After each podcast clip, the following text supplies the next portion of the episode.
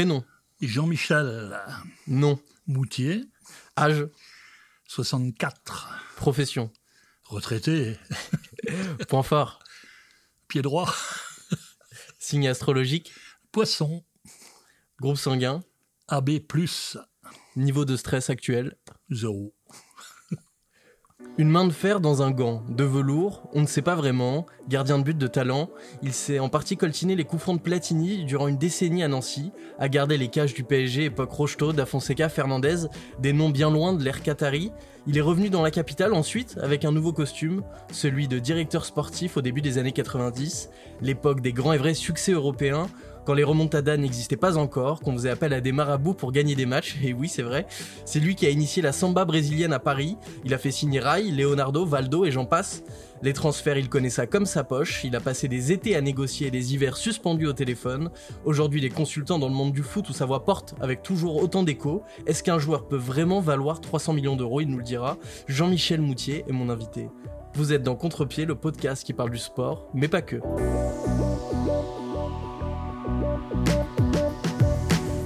Bonjour Jean-Michel. Bonjour. Alors, est-ce qu'il faut avoir une main de fer dans un gant de velours lorsqu'on est directeur sportif? Bah, je crois que tu l'as bien déterminé.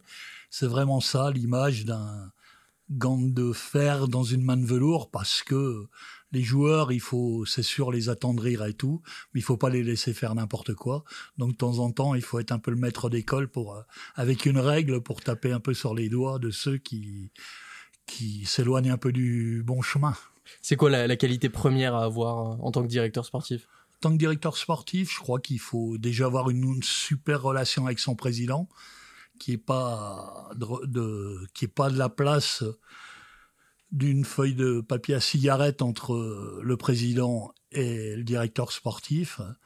Et le directeur sportif doit être à l'écoute de tout le monde, de l'entraîneur, de, des joueurs, du staff, de tout le staff technique, du staff médical. Et je crois que c'est cette qualité-là qu'il faut avoir. C'est le relais entre l'effectif euh, c'est et le un- c'est président. relais, ouais, ouais.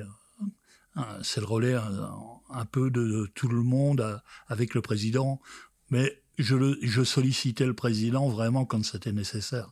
Autrement, euh, j'arrivais à, à résoudre les- une majorité de problèmes. Et les problèmes, ils viennent aussi parfois du fait qu'il y ait beaucoup d'ego dans un vestiaire? Ouais, mais justement, c'est là qu'il faut sentir le vestiaire. Moi, je j'avais l'avantage, et je sais pas si ça se passe maintenant, mais euh, j'étais là tous les entraînements, tous les matins, j'étais au camp des loges et l'après-midi au bureau, et on sent, on sent le vestiaire un peu, on sent s'il y a des tensions et tout. On Et échange avec les joueurs. À ce On échange avec les joueurs, on échange avec le staff, on échange avec le médical. Le médical, c'est très important parce que les joueurs, ils se lâchent sur, euh, sur la table de massage, ils discutent. J'avais des bons relais avec le staff médical, et ce, qui est, ce qui est très important. Alors, on l'a dit en te présentant, tu as été directeur sportif du PSG euh, durant 7 ans. Euh, c'est à cette époque-là que le PSG va gagner sa, sa seule Coupe d'Europe jusqu'ici, la Coupe des Coupes en 96. Qu'est-ce que, selon toi, avait ce PSG-là qu'il n'a pas aujourd'hui? Bah écoute, déjà, il y avait une équipe qui se connaissait bien et qui avait des gars, des gars vraiment euh, qui étaient, qui avaient qu'un seul but, c'était de gagner, gagner des matchs, gagner des trophées. Et on se fixait toujours des objectifs ambitieux en début de saison. Et c'était ça, tout le monde adhérait à l'objectif. Et je crois que pour adhérer à l'objectif, il faut que du jardinier jusqu'au président, tout le monde, euh, tout le monde aille dans le même sens et tire dans le même sens. Et c'est et ça, on l'a rencontré et on l'avait à cette époque-là. Alors quand on lit la presse aujourd'hui, on a l'impression que tout ou presque ressort d'un vestiaire. Les mots d'un joueur envers un autre. Est-ce que à une époque, il y avait peut-être un peu plus d'intimité aussi? Ben, il y avait complètement beaucoup plus d'intimité. Et même maintenant, même s'il y a les réseaux sociaux et tout, c'est vrai que les réseaux sociaux, euh, bon, permettent de balancer un peu tout, mais le vestiaire, ça doit être un endroit sacré. Et je peux vous raconter une anecdote de notre groupe là. On avait perdu un match un, jour et le lendemain, il y a, les joueurs étaient réunis. Ricardo était entraîneur, il faisait le débris, il a fait le, le débriefing qu'il fallait. Mais les joueurs sont sortis une heure, une heure après parce que on avait des amis.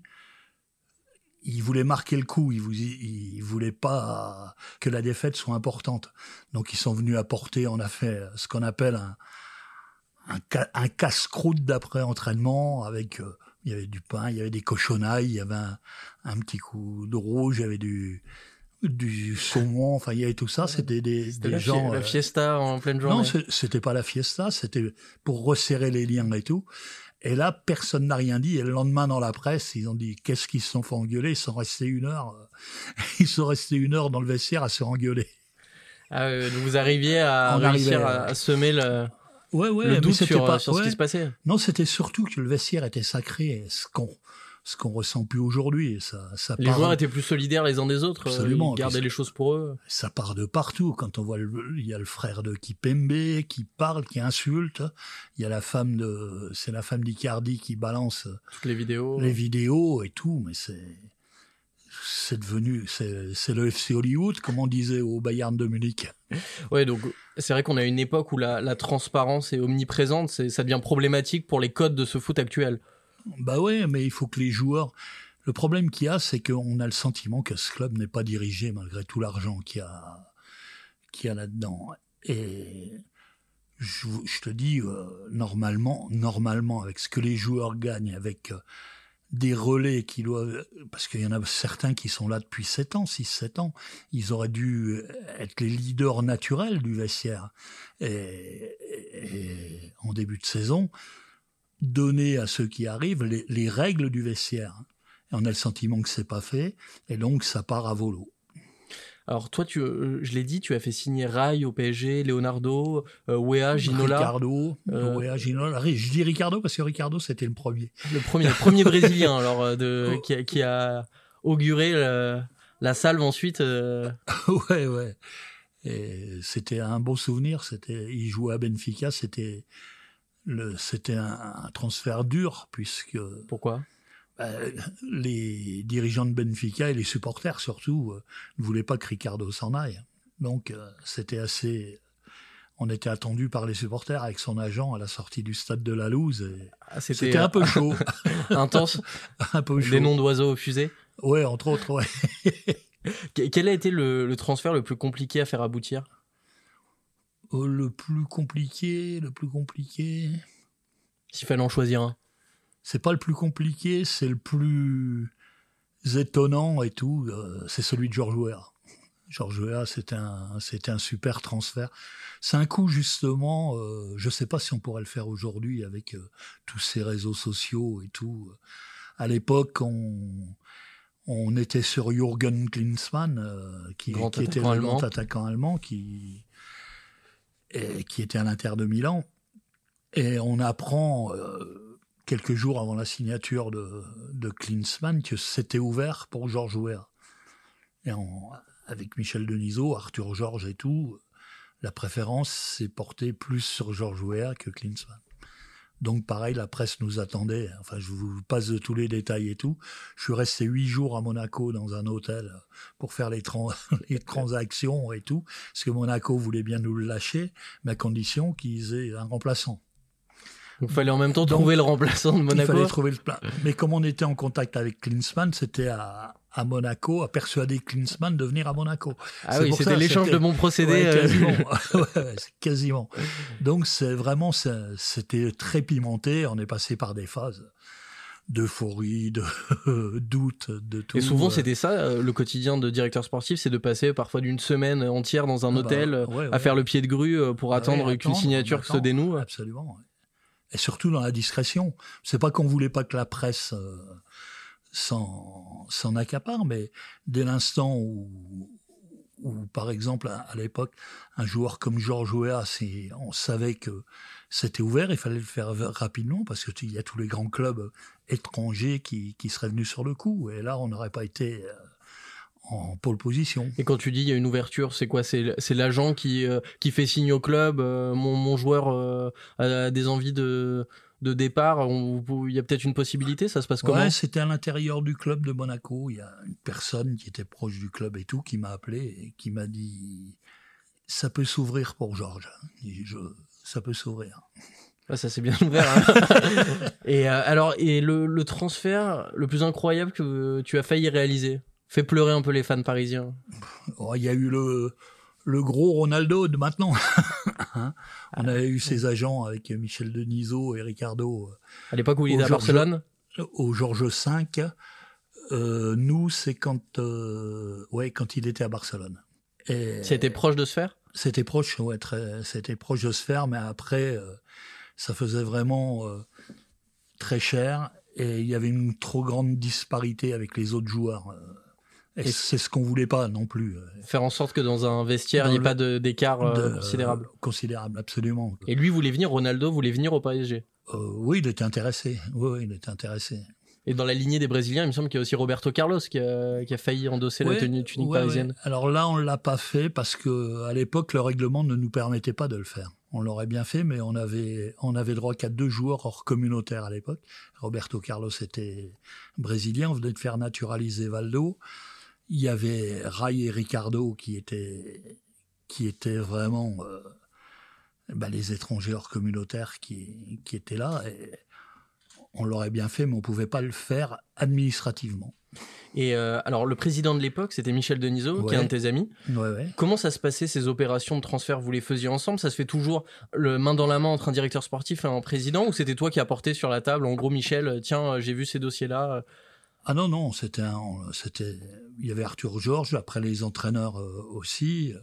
Mais au départ, avec, euh, une fois qu'on avait fait le diagnostic de la saison et de savoir les, quels quel joueurs et quel poste on devait, on devait pourvoir, on, moi j'avais ma liste de joueurs, euh, bien sûr, et tout. On en discutait avec Michel, parce que Michel était obligé de rendre aussi des comptes à Canal, Oui, il y avait l'enveloppe. Hein, c'est pas, c'est pas les, c'est pas les, on n'avait pas l'enveloppe que Qatar a actuellement. Ah oui, les- les ont donne changé. actuellement. Ouais, ouais. Ah, ça va, Michel euh, à l'époque, l'enveloppe était euh, quand même conséquente. Ouais, mais on n'a jamais fait un, un franc. À l'époque, il y avait des francs, c'était des francs. On n'a jamais eu un franc de déficit. euh, On a toujours été à l'équilibre durant toutes les années de Michel. Et on travaillait. En plus, il avait ses émissions. Lui, il continuait à travailler. Il n'était pas, il n'était pas à temps complet au PSG. Donc, euh, Donc parfois, entre, euh, sur le tournage d'une émission, il y avait un petit texto de Jean-Michel. euh, ah euh, mais de- on s'appelait dix fois par jour. Autant, euh, quasiment. Hein, entre. Et il savait tout. Moi, je lui disais tout. C'était et sur les transferts, et sur la vie du groupe. et, quand, et des fois, comme il me disait, il dit moi, je dois intervenir trois, quatre fois dans l'année de, devant le groupe En pour que ça marque, pour euh. que ça marque quand ça- Et quand je sentais vraiment que le, j'ai dit là, Michel, il faut que tu viennes. Et euh, est-ce que justement, ensuite, euh, toi, c'était toi qui allais chercher les joueurs à l'aéroport? Oui, oui, oui. Quand les joueurs arrivaient pour signer Ouais, ouais, aussi, oui. Euh, Michel était là pour Rai, pour Deli Valdés, et je sais plus qui encore. Et ça, c'est des petits rituels Ou, qui... euh, ou, ou Georges mais on est revenu. Georges Weah, on est venu en avion privé. Michel était bien sûr à Monaco pour signer. On avait un avion privé, on a arrêté à Châteauroux parce qu'il et on est remonté à Paris. Il fallait mettre des petits plats dans les grands de temps en temps. euh, ah ouais, ouais, ouais. ça fait partie un peu de la, de la séduction. euh, Bien sûr, bien sûr. Les joueurs, Et pour tout vous dire, je vais vous mettre dans la confidence, mais Michel, euh, Michel, il avait une, il a, il a une qualité, et surtout quand il était président, il a, il avait laquelle, il, il- considérait des, ses joueurs hein, comme des stars, puisqu'il avait interviewé quasiment tout, tous les, grands artistes, tous les grands comédiens euh, du cinéma, de la politique et tout. Donc il les considérait comme tels. Et on s'arrangeait, comme Michel avait une émission aussi, et Canal était au Festival de Cannes, avait on s'arrangeait tous les ans pour faire un ou deux transferts à Cannes. Ah oui, sur la disait- croisette. euh, Et on disait aux joueurs, vous amenez, t'amènes ta femme et tout. Quand tu montais les marches, ça faisait. Pas mal. Ouais. C'est, tous des petits plus que. Ouais, les joueurs étaient séduits par le côté glam. Tu, tu vas pouvoir Aussi, aller monter les marches euh, au Ouais, festival. aussi, euh. ouais, ouais. ouais. Alors, dans le foot actuel, on parle beaucoup des intermédiaires quand lorsqu'un transfert est négocié. Est-ce que a- ça a toujours été ou à l'époque, finalement, les transferts, on pouvait les finaliser sur un bout de table, euh, euh, les choses étaient plus simples? Non, on discutait avec les agents, on discutait avec euh, les agents des joueurs. Euh, Bon, déjà, il y a, des fois, on- actuellement, euh, on ne sait pas qui est l'agent de, à part les grands joueurs. Oui, c'est pour ça que je te dis ça parce que parfois on voit les, on la- voit la liste d'intermédiaires de commissions qui sont distribuées À à, X à gauche, personnes. ouais. euh, Moi, la première chose que je faisais, j'appelais le joueur pour lui demander avec qui on négocie, hein, qui c'est ton agent. Hein, parce que des fois, euh, il y en a ce, carrément, ils voient dans la presse que et ils vous appellent, c'est mon joueur, c'est mon joueur, c'est mon joueur. Ça arrivait plus d'une fois. Ça arrivait plus d'une fois, ouais. Tu sais, dans le foot, hein, il faut plus s'étonner de rien. Mais à l'époque, il y avait, c'est vrai qu'il y avait des grands, des grands agents. Il y avait l'agent euh, des Brésiliens, euh, qui, qui s'appelait Manuel Barbosa, qui était là, qui défendait le bout de gras, comme Alain Migliaccio défendait le bout de gras. On, a, on avait... On Alain avait... Migliaccio, l'agent d'Inedine Zidane. Ah ouais, ouais, qui était l'agent de Laurent Fournier, qui était l'agent euh, de Yuri Djorkaeff, de Koé, tous ces... On se fritait, hein, Eden Gotti aussi mais il y avait une parole dès qu'on on avait signé, c'était clair et tout. Mais les, les négociations, il faut pas croire qu'elles étaient toujours euh, cool. Mais est-ce que dans ces contrats-là, il y avait moins de clauses qu'aujourd'hui? Parce que Parfois, c'est ce qui ressort dans ce qu'on lit. Euh, les joueurs demandent à ce que la maison soit prise en charge, que les impôts soient pris en charge. Il y a même des clauses, parfois de départ, pour que si le joueur ne se sent pas bien au bout de six mois et qu'il s'acclimate pas à la ville, il puisse euh, bah, déjà repartir. Ouais, mais la clause là, elle est pas, elle est pas légale en France. Donc on, on pouvait pas faire ça. Bon, ceci étant, euh, ça rentrait dans la négociation. Le logement, les billets d'avion pour les étrangers, ça a toujours, euh, ça, ça a toujours existé. Mais, mais parfois les impôts, les impôts, non, les impôts. Mais c'est pour ça que ce qu'il y a de bien, ce qu'il y a de bien, euh, sans faire de politique ni quoi que ce soit, mais pour la majorité des joueurs professionnels, le prélèvement à la source, c'est une bonne chose. Parce qu'il y a tellement de joueurs qui sont sollicités, qui sont plus euh, cigales que fourmis. Ils avaient du mal à payer leurs impôts la dernière année, puisqu'on paye les impôts alors qu'ils n'étaient plus dans le foot. Ils avaient les impôts de l'année précédente à payer. C'est des ardoises au, club. Ouais, où ils étaient saisis sur euh, ce qu'il leur restait. Euh, mais c'est fou quand même quand on lit ces, clauses ou, qu'on les voit, euh, on n'imagine pas des nouveaux salariés dans une entreprise euh, mettre autant de, règles. nous, on n'en avait pas tant que ça, hein, je vous dis, en dehors des, billets d'avion, quelle classe, ce truc, combien de billets d'avion, la, maison pour, pour, les étrangers, ou alors les autres, on leur donnait un. Vous avez une prime pour une prime de logement. Oui, parce que plein de clauses comme ça, ça pourrait créer un, attachement tout relatif finalement à un club. Mm, ouais, ouais, mais je vous dis, il n'y en a pas autant que ça. Bon, les clauses, bon, il y avait des primes individuelles si, gagnait, si on gagnait des titres ou des, des choses comme ça. Mais on, nous, on essayait quand même euh, de garder qu'il n'y ait pas de grande disparité entre tout le monde. Et euh, est-ce que vous avez connu des joueurs qui, qui aimaient vraiment le, le, club ou parfois déjà il y avait des, des joueurs qui venaient ici, on le ressentait comme un tremplin, comme un choix financier? Ouais, Non, euh, honnêtement, euh, des, des, garçons comme Bernard Lama, Laurent Fournier, les Brésiliens, Ricardo Ray, on le voit et tout.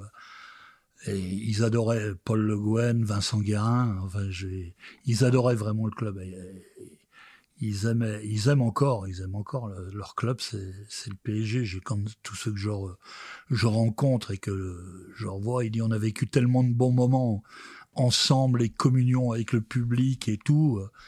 C'est vraiment des grandes périodes de notre vie, non seulement footballistique, mais également euh, sur le plan humain. Et ça, c'est lié aussi au fait qu'il y ait peut-être une, il y avait une proximité qui était plus établie entre le public et les joueurs, moins de distance? Oui, aussi parce que au camp des loges, euh, c'était pas verrouillé comme ça l'est actuellement. On s'arrangeait pour faire un ou deux entraînements vraiment publics par semaine. Il y avait un, des joueurs, les joueurs, le public se sentait vraiment proche des joueurs et ils arrivaient à les côtoyer, ils pouvaient les côtoyer. Leur dire un mot à la fin de l'entraînement. Oui, c'est ça, euh... demander des autographes, toujours dans le respect, euh, celui. On avait des vigiles aussi, s'il y avait, bon, à part une ou deux fois où il y a deux excités qui ont qui commençaient à hurler un peu contre les joueurs, on les a virés. Mais autrement, euh, que ce soit surtout pour les jeunes, les jeunes qui venaient le jeudi matin à l'entraînement, ils avaient les yeux grands comme ça, il y avait un respect mutuel, un respect pour les joueurs, et on, sentait qu'ils vivaient un bon moment. Et je pense que beaucoup de jeunes euh, maintenant sont, qui sont venus au camp des loges sont devenus les supporters d'aujourd'hui toujours en compagnie de mon invité du jour.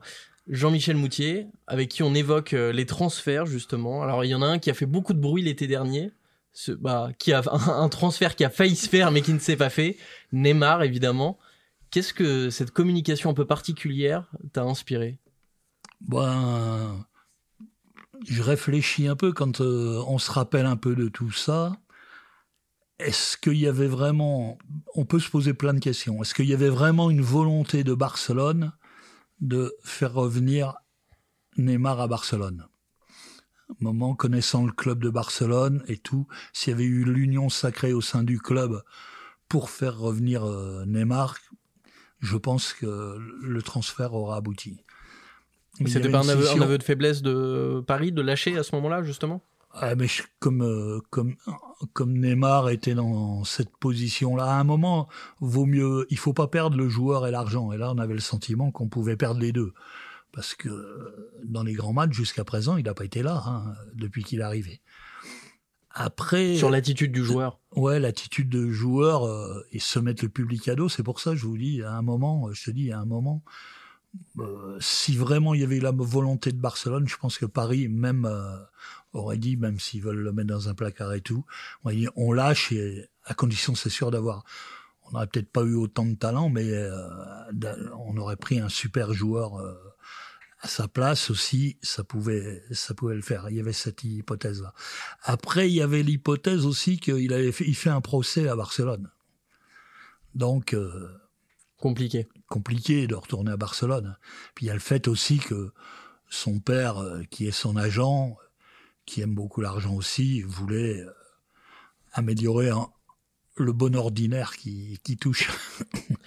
Et donc c'est, je pense que euh, le club aurait juste dû, aurait dû siffler à un moment la fin de la récréation en disant voilà, top, le championnat reprend, c'est fini, toi, tu restes là, fixer une date. Et on n'en parle plus, et tu es là, et tu joues pour le club. Mais ce, ce, cas-là avec Neymar, c'est un peu l'exception qui confirme la règle. On a l'impression que aujourd'hui, les joueurs sortent quasiment systématiquement vainqueurs des bras de fer euh, avec les clubs lorsqu'ils ont des envies de départ. Comme je te disais, il faut pas perdre et le joueur et l'argent, mais il faut pas faire n'importe quoi non plus. Et le joueur, euh, il est bien content quand il arrive de signer, d'avoir des bonnes conditions, d'avoir un bon contrat et tout, et remettre tout en question au bout d'un an, deux ans. Euh, et c'est là que il faut essayer d'anticiper les bras de fer. Toi qui connais bien Leonardo, l'actuel directeur sportif du, du, PSG, tu trouves qu'il a géré comment cette situation? Il avait un handicap, même s'il était brésilien et tout. C'est pas lui qui a fait venir Neymar et c'est pas lui qui a fait venir Mbappé les deux stars, les deux grandes stars de, de l'équipe. Et là, c'est un handicap, car euh, on est plus respecté. Et ça, euh, quand c'est toi qui imposes les termes du contrat. Au départ, quand euh, le joueur voit la première personne du club dans lequel il va être, il le respecte plus. Moi, j'ai vécu un peu cette expérience parce que je suis revenu au PSG après, quelques années après, et j'ai plus de difficultés avec les joueurs que je n'avais pas pris que les joueurs que j'avais pris moins de légitimité quand on est directeur sportif. Euh, euh, le, joueur n'a entre guillemets, euh, on s'en fout de, ton avis. Le joueur, le joueur, ça dépend lequel. Non, mais le joueur, de toute façon, il respecte celui qui paye. il respecte celui qui paye. Ça, il faut le savoir. Mais après, il faut mettre de l'huile un peu dans, dans tout l'engrenage et puis pour que tout se passe bien. Est-ce que justement, tu es resté en contact avec Leonardo? Non, pas du tout, parce que j'ai eu un différent avec lui quand il est revenu en 2011. Au moment du rachat du... Au moment du rachat du club, et qu'il le choisissait comme un... Il m'avait dit on travaille ensemble et tout, on commençait, et puis un jour il m'a téléphoné, il m'a dit on peut plus travailler ensemble. C'est la raison, je n'ai même pas voulu les connaître ni quoi que ce soit. Parce qu'il est arrivé comme directeur sportif, tu sais euh, dans, en quelle mesure il aurait voulu euh, travailler avec toi? Ah, Pour quel poste euh, précisément? J'aurais bossé avec lui comme directeur sportif parce que j'avais la légitimité. Puis je connaissais, je connaissais les rois, je connaissais le, clan des, le camp des loges, le foot français et tout. Il connaissait rien hein, avant d'arriver sur le. Euh, ce qu'il a fait, il a fait les. Bon, il avait le carnet de chèques, mais ça c'est. Mais il a pris beaucoup de joueurs italiens, hein, ceux qui connaissaient. Généralement, quand on arrive, on prend ça aussi. Tu lui en veux? Je lui en ai voulu. Là, là, ça m'intéresse même plus. Il m'intéresse plus. Et pourtant, il m'a fait faire le tour du monde en huit jours. Quand ça? Bah, quand j'ai été le chercher, le chercher comme joueur. Ah oui. Ouais, ouais, parce que il est, il était son manager. Je suis allé discuter avec un, il avait pas de manager, il avait un avocat. Oui, puisque Leonardo est réputé pour gérer lui-même ses affaires, déjà en tant que joueur à l'époque. Ouais, ouais, en tant que joueur, il gérait lui-même ses affaires. Donc, je suis parti de Paris, je suis allé à Rio pour voir son, son avocat. Leonardo, à l'époque, il jouait où? Et justement, il jouait à Kashima Antlers, il jouait au Japon. Donc je suis revenu, bon, j'étais en relation avec Michel Denisot, puis j'avais Ricardo sur place qui faisait la traduction. Et le directeur sportif, en plus de Kashima Antlers à l'époque, c'était Zico. Et donc on était dans les bureaux de Zico et, et il y avait l'avocat qui était là. on était en relation avec Michel et tout pour euh, Bon là, on, on, a trouvé, on a trouvé un accord, et donc il fallait aller faire signer euh, vite Leonardo au Japon. Je suis revenu sur Paris, j'ai changé de chemise et je suis reparti là avec le directeur financier au Japon et on l'a fait signer à 7 heures du matin parce qu'on avait l'avion à 11 heures. Et il fallait enregistrer le contrat. On était dans les dates euh, justes. Ça t'est déjà arrivé de te faire avoir justement par les, les horaires? On, lit souvent en période de mercato le fax qui arrive euh, trois minutes après ou autre. Euh. Bah, à l'époque, les fax n'étaient pas, c'était pas les fax. Il fallait carrément que le contrat. Alors, je peux. Ah, fallait faire les déplacements. Ouais, je peux le dire maintenant. Bon, il y a eu on avait de, bons amis à la poste du Louvre. pour quelques heures. très bien, très bien. Alors, je l'ai dit en introduction, mais je me suis trompé. Les remontadas existaient déjà il y a quelques années, sauf qu'elles étaient dans un sens inversé. Ouais, c'était nous qui faisions la remontada. Exactement. Et vous, vous en avez fait une belle en 97. Petite plongée dans les souvenirs. C'est fini. Oui, Pascal. Michel Denisot, est-ce que c'est la plus belle soirée de votre présidence? C'est une des plus émouvantes, des plus fortes. je remercie les joueurs, Ricardo, Arthur Georges qui nous a téléphoné, tous ceux qui nous ont témoigné leur sympathie, et à commencer par le public ici, le public de Paris qui est le meilleur de France. Alors, c'était le PSG contre le Steaua Bucarest. C'est le dernier match de Leonardo en tant que joueur au PSG aussi. Absolument. Alors, il faut rappeler le contexte parce que c'est ça qui est assez extraordinaire. Donc, c'est vous avez perdu le match aller 3-0 sur tapis vert parce qu'un joueur, Laurent Fournier, qui ne devait pas jouer, a quand même joué le match. Donc, il faut que pour le match retour, vous le remportiez au minimum 4-0. Et c'est là que Michel Denisot, ton ami, fait appel à un marabout. il nous avait pas trop mis au courant. Il nous avait pas mis au courant. C'était lui. C'était et donc il a fait appel à un marabout et il a dit on va gagner, on va gagner. Euh, je connais pas bien toute l'histoire de ce marabout. Ah, je crois qu'il lui a juste prédit le, en tout cas le, bah, c'est déjà beaucoup hein, le, score exact et le but de Florian Maurice au quatrième à la minute près. Ah ouais, tu t'en souviens mieux que moi. Nous, on était tellement dans l'euphorie. Ah, c'est une soirée extraordinaire, ça. Ouais, c'était une super soirée. Non, mais on a eu vécu des soirées extraordinaires. Mais pour moi, la plus belle, c'est quand même la remontada du, du Real Madrid. On perd 3-1 là-bas, on gagne 4-1 chez nous.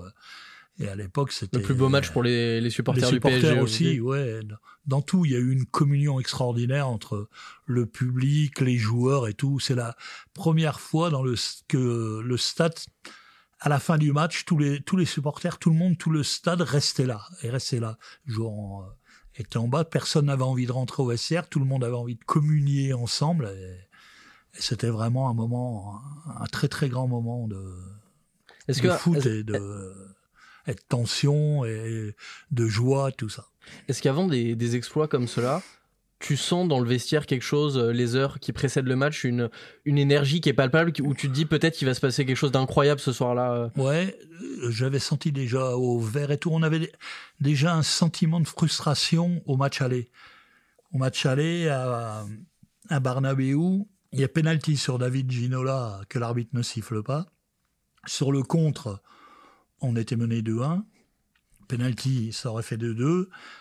Sur le contre, il y a, je sais plus si c'est Sanchez ou Boutraguignon, enfin bref, il siffle le penalty contre nous et il expulse Alain Roche qui avait fait une main.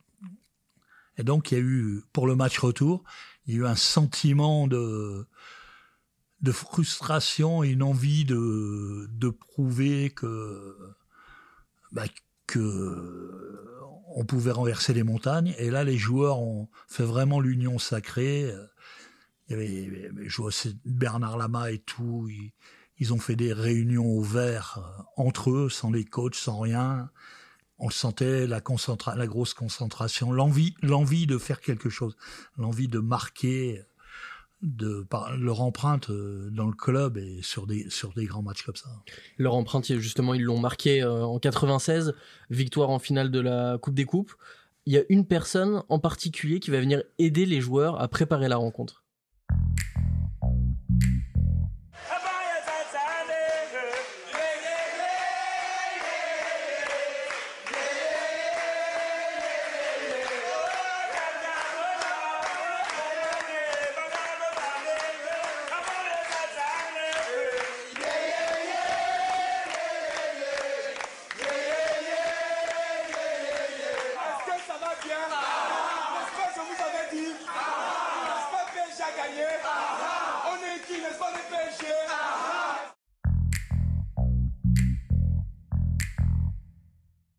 L'avez peut-être reconnu, il s'agit de Yannick Noah. Noah, bien sûr.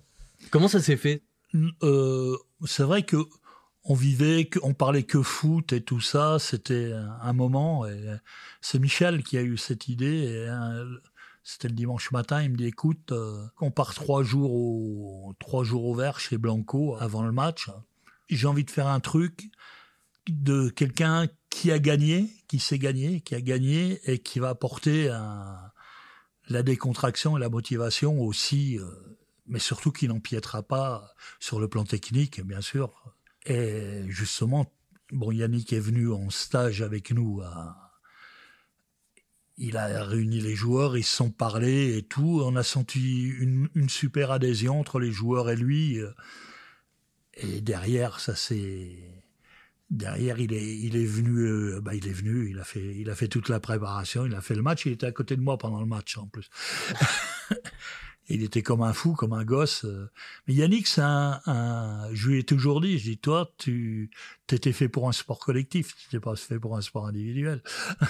Hein, c'est vrai qu'il il recherche toujours euh, le groupe l'équipe et il l'a fait avec la musique après ses musiciens et tout. Et deux de ces musiciens m'ont dit mais il est dans le bus avec nous il a envie de de partager, c'est pas du tout un solitaire. On imagine mal euh, Nasser Al-Khelaifi aujourd'hui faire appel à Teddy Riner pour préparer euh, un match de Ligue des Champions. Sait-on jamais, ça va peut-être lui ben, donner des idées. Ouais, hein. peut-être, ouais. Qui dit que Teddy, il apporterait pas. Bien sûr. Il apporterait pas quelque chose, autre chose, une autre façon de voir les choses, parce que. Non, mais juste que dans, le sport actuel, c'est pas courant de voir des associations euh, comme ça. Ben, bien sûr ou un Martin Fourcade, un Martin Fourcade qui, qui gagne, qui sort en question, qui a, qui c'est vraiment des, des tops et qui ont une vision sur le sport et, surtout qui peuvent apporter qui peuvent apporter autre chose. C'était un, autre en fait c'est un autre langage puisqu'on parle le même langage toute l'année hein, dans le foot euh. les joueurs ont besoin d'entendre autre chose aussi. Ouais aussi à un moment ils ont ils ont besoin d'entendre. Alors quand tu regardes un joueur comme Kylian Mbappé j'imagine que comme tout amateur de foot euh, tu dois être ébloui. Qu'est-ce qui t'impressionne le plus chez lui? Ben, ce qui m'impressionnait quand même, c'est chez lui, en dehors de ses qualités de footballeur, sa vitesse et tout, c'est la façon dont il a digéré tout ce qui lui est arrivé en un an et demi. Mais quand on voit, il était transféré de Monaco, à, il était, il était contacté par tous les grands clubs. Contact, il a fait un transfert. Il était un, un, un des meilleurs joueurs. Il était champion du monde avec l'équipe de France et tout. Il fallait assumer assurer tout ça. Euh, je ne sais pas s'il réalisait vraiment euh, ce qui lui arrivait. Et là-dessus, il était, il était vraiment. C'est ce qui m'a le plus surpris et étonné euh, chez lui. Alors maintenant, c'est vrai qu'il peut avoir un petit contre-coup parce que justement, c'est digéré et puis il doit se demander ce qui arrive. Il est sollicité de partout. il a 21 ans. il a 21 ans. c'est le hein. joueur le plus coté du marché. Il y a l'Observatoire du football en Suisse, le CIES, qui l'a estimé euh, il y a quelques semaines sa valeur marchande à 265,2 millions d'euros. Est-ce que il vaut cet argent? Vous savez, balancer des chiffres euh, comme ça, alors je sais pas, euh, je sais pas quelles études ils font. Ce qu'il y a de sûr, c'est que j'ai lu une enquête où, où PSG vend trois fois plus, non, deux fois plus de maillots Mbappé que de maillots Neymar. Et en équipe de France, euh, Mbappé vend trois fois plus de maillots que Griezmann. Donc, euh, il y a un effet, euh, au niveau de la jeunesse, il y a un effet. De là, on ne sait plus, au niveau des chiffres et les transferts, on ne sait plus. Que ça vaut vraiment? On ne sait plus, euh, ça part de n'importe ah, Pour rappel, Zinedine Zidane, par exemple, a été vendu en 2001, donc c'est il y a, presque 20 ans, hein, de la Juve au Real pour 76 millions d'euros. Si on suit cette logique, en 2040, peut-être que le plus grand talent de, de l'époque vaudra un demi-milliard d'euros pour passer d'un club à un autre. Bah, peut-être en plus, il y a les Espagnols qui vont, je sais pas si tu as vu, mais tu as les Espagnols sur les contrats, ils ont le droit de mettre des clauses libératoires, ça monte à 300-400 millions. Hein. Je suis sûr que si Mbappé va, au Real Madrid, ils vont lui mettre une clause à 500 millions. Ça, est-ce que quand il y a un joueur comme Kylian Mbappé gagne plusieurs dizaines de millions euh, d'euros par an, à un âge où beaucoup de jeunes sont en train de faire leurs études, est-ce que ça peut être compliqué à gérer, à structurer dans un club en interne? En interne, euh, c'est vrai qu'il faut s'occuper de lui, hein, euh, mais surtout, euh, c'est son, son entourage. Il faut que son entourage soit proche et puis que son entourage garde les pieds sur terre comme il l'a fait maintenant, parce qu'il y a beaucoup d'entourages qui pètent les boulons quand il, c'est il y a des entourages où c'est le joueur, même un jeune, quelquefois qui fait vivre toute la famille et, et qui gagne pas les salaires que gagne euh, Mbappé. Mais déjà connu ça? Oui, j'ai connu ça, bien sûr. Quand on fait signer des jeunes joueurs, de jeunes joueurs et tout, le, père ne travaille pas, le grand frère a du ne travaille pas non plus. J'ai connu ça et c'est le gamin qui, en gagnant 2-3 euh, 000 euros par mois, fait bouillir la marmite. Bon, c'est tout à son honneur de. Mais après, plus personne ne lui donne euh, des, les vraies valeurs de la vie. Bien sûr. Ah, puis c'est lui, à son âge, à 17-18 ans, qui fait vivre la famille, que ce soit le père, la mère et tout, ils disent bon c'est lui, on va pas, on va pas leur mettre, on va pas leur cadrer, et lui donner, il faut lui donner une bonne valeur éducative qui, qui n'ont toujours pas. Est-ce que cette manne financière, elle peut aussi créer des, des jalousies dans un vestiaire quand il y a de tels écarts de salaire? Concernant PSG, il y a beaucoup de joueurs qui sont là et qui touchent un salaire qu'ils n'auraient jamais touché ailleurs. Donc, euh, à mon avis, euh, ils sont contents d'être là, plus toutes les primes euh, qu'il y a. Non, je pense pas. Au contraire, c'est des joueurs comme ça, des grands joueurs qui, bah, qui valorisent toute l'équipe et qui valorisent les joueurs qui jouent avec et ça leur permet de gagner de l'argent. Je crois que celui qui est jaloux, il n'est pas très intelligent. Oui, et toi, par exemple, tu as, tu as, été dans le vestiaire de Michel Platini à Nancy, qui aura, Michel Platini qui aura trois ballons d'or euh, plus tard euh, dans sa carrière. J'imagine qu'il n'y avait peut-être pas des millions de francs d'écart entre Michel Platini à l'époque et les coéquipiers euh, à côté. Ah non, à Nancy, il gagnait même moins que nous, parce que comme il voulait pas signer, le président, il l'avait mis à la charte à l'époque. Donc il avait, il y avait aucune, il y avait aucun problème là-dessus. Est-ce que justement, du coup, cette, économie du foot actuel, est-ce qu'elle n'est pas en train d'individualiser un sport collectif d'une certaine manière Moi, c'est devenu un monde d'égoïstes, ça, il faut le savoir. C'est les joueurs quand ils embrassent le maillot, il y en a 80%. Euh, pour montrer au public, mais si, si derrière. Euh, ils s'en fichent. Ben, s'ils ont une meilleure offre, euh, ils vont pas se gêner pour. Et ça, c'était pas le cas avant Non, on avait des contrats avant, avant quand il n'y avait pas tout cet argent, il n'y avait pas tous les droits de télé, il y avait trois matchs retransmis dans l'année, et, quand il y avait deux ou trois joueurs qui arrivaient euh, à chaque intersaison, euh, c'était un maximum. On gardait une ossature euh, d'équipe qui, bah, qui jouaient 6-7 ensemble. Aujourd'hui, quand on voit un joueur faire une très bonne prestation, on a l'impression qu'il vaut tout de suite 30 euh, millions d'euros, ce qui n'était pas le cas il y a quelques années. Est-ce que c'est un danger selon toi? Bah oui, parce que euh, généralement c'est la presse ou ou la télé et tout euh, qui montre ce joueur au, nu. Bah, c'est c'est leur fonds de commerce aussi, à ces chaînes de télé qui payent très cher pour acheter les droits de, de télé. Donc, eux, ils essaient de valoriser et de vendre leur, leur soupe, comme on dit. Et là-dessus, c'est vrai que et je vaux 45 millions, et pourquoi 45 et pas 50 Et de toute façon, il y a l'offre et la demande. Mais c'est vrai qu'on est parti dans, dans, un délire, et que, à mon avis, on parle plus euh, d'argent que de véritable football euh, en ce moment. Et tu comprends que ça puisse euh, choquer les gens, justement, à une époque où, dans plein de métiers, les personnes soient obligées de se serrer la ceinture. On l'a vu ces derniers mois, il y a eu les gilets jaunes, il y a la réforme de la retraite, et on voit le foot qui a eu cette économie qui est complètement, entre guillemets, déconnectée des, réalités. Ouais, bah oui, ça, ça, je, ça je le comprends. Bon, ceci étant, ce sont les joueurs. Il n'y a pas encore un joueur qui a mis un pistolet sur la tempe d'un dirigeant pour signer un contrat. C'est vrai que par moment, c'est il y a un sondage hein, qui atteste de ça. 64% des Français estiment que l'argent a une place trop importante dans le football. C'est un sondage qui est sorti l'année dernière. Ouais, ouais, c'est pas étonnant, c'est pas étonnant. Et en plus, euh, les Français aiment bien le foot. Hein. Donc heureusement, s'ils n'aimaient pas le foot, euh, des fois ça va. Bon, je veux pas jalouser ni quoi que ce soit, mais des fois c'est quand même euh, un peu excessif. et surtout, ça c'est.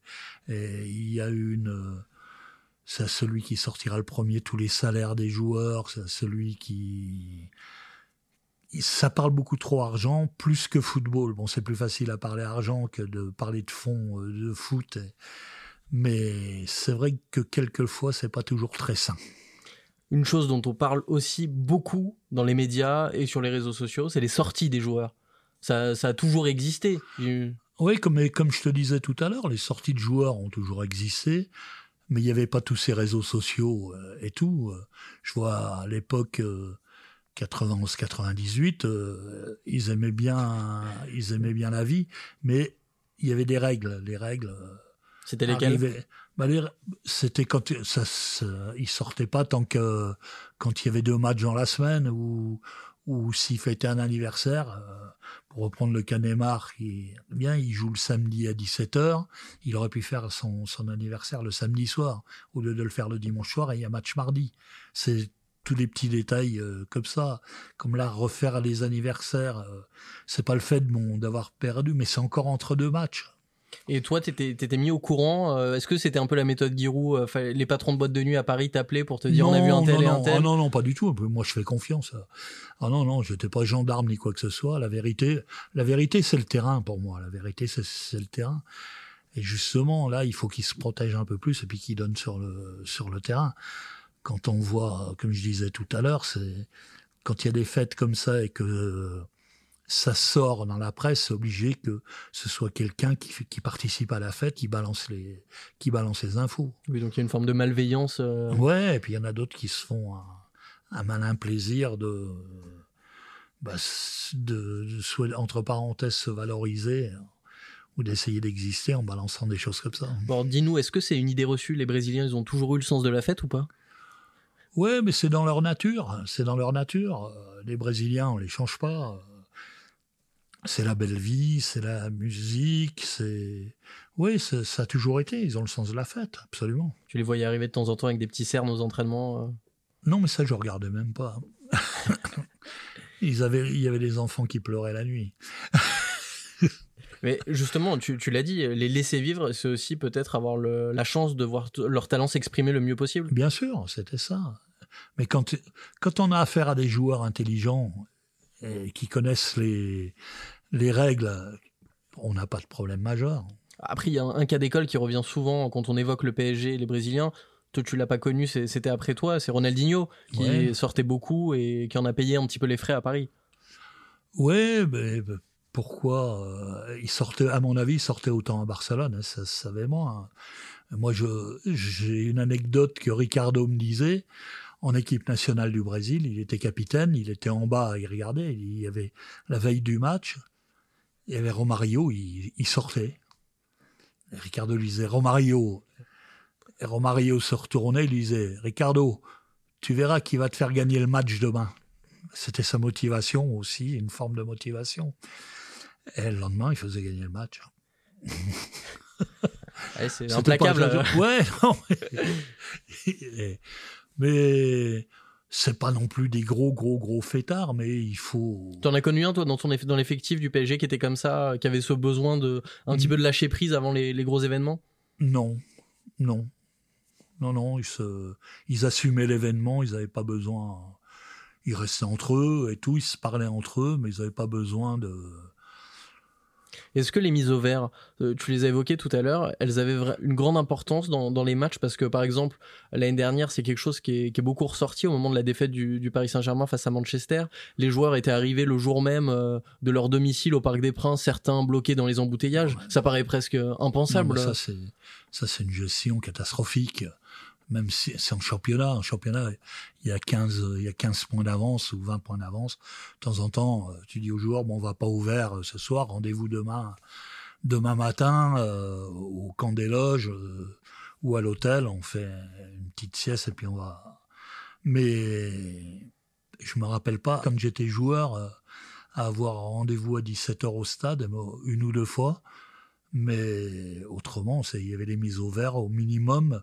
L'après-midi, euh, le midi, on était ensemble, et puis l'après-midi, on faisait la sieste et on allait tous au stade ensemble. Mais surtout, on imagine que ça permet de souder les liens. Bien sûr, et puis de préparer le match, de discuter du match.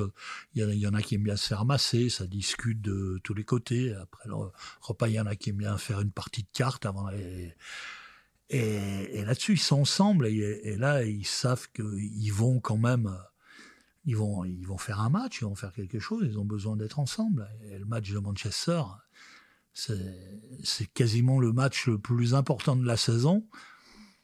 Et ce qui est grave, bon, c'est Tourelle, peut-être qu'il a reçu, il a eu la pression de certains joueurs, mais que dans le club, il n'y a pas quelqu'un qui dit non, niet, c'est le match le plus important, on va au vert. Le football, ce football actuel, est-ce que tu l'aimes toujours autant avec ses qualités, ses défauts? Oui, j'aime le jeu, j'aime le jeu et tout. Quand je vois, là, on, va se régaler à partir des huitièmes de l'élimination directe au niveau au niveau de la Champions League. Moi, j'aime bien les gros matchs, j'aime bien les, les matchs tactiques et tout. Je suis un peu, euh, un peu dubitatif sur la qualité quand même de notre championnat. Il y a de bons joueurs, il y a physiquement ça va, mais les équipes, euh, il y a ça, manque de, bons ingrédients dans pas mal de clubs. Merci Jean-Michel Moutier d'avoir été mon invité. Merci à vous, ça a passé vite. Hein C'était Contre-pied. Retrouvez cet épisode sur toutes les plateformes et si ça vous a plu, n'hésitez pas à partager autour de vous et glisser une étoile qui est très importante pour ce podcast. À très vite.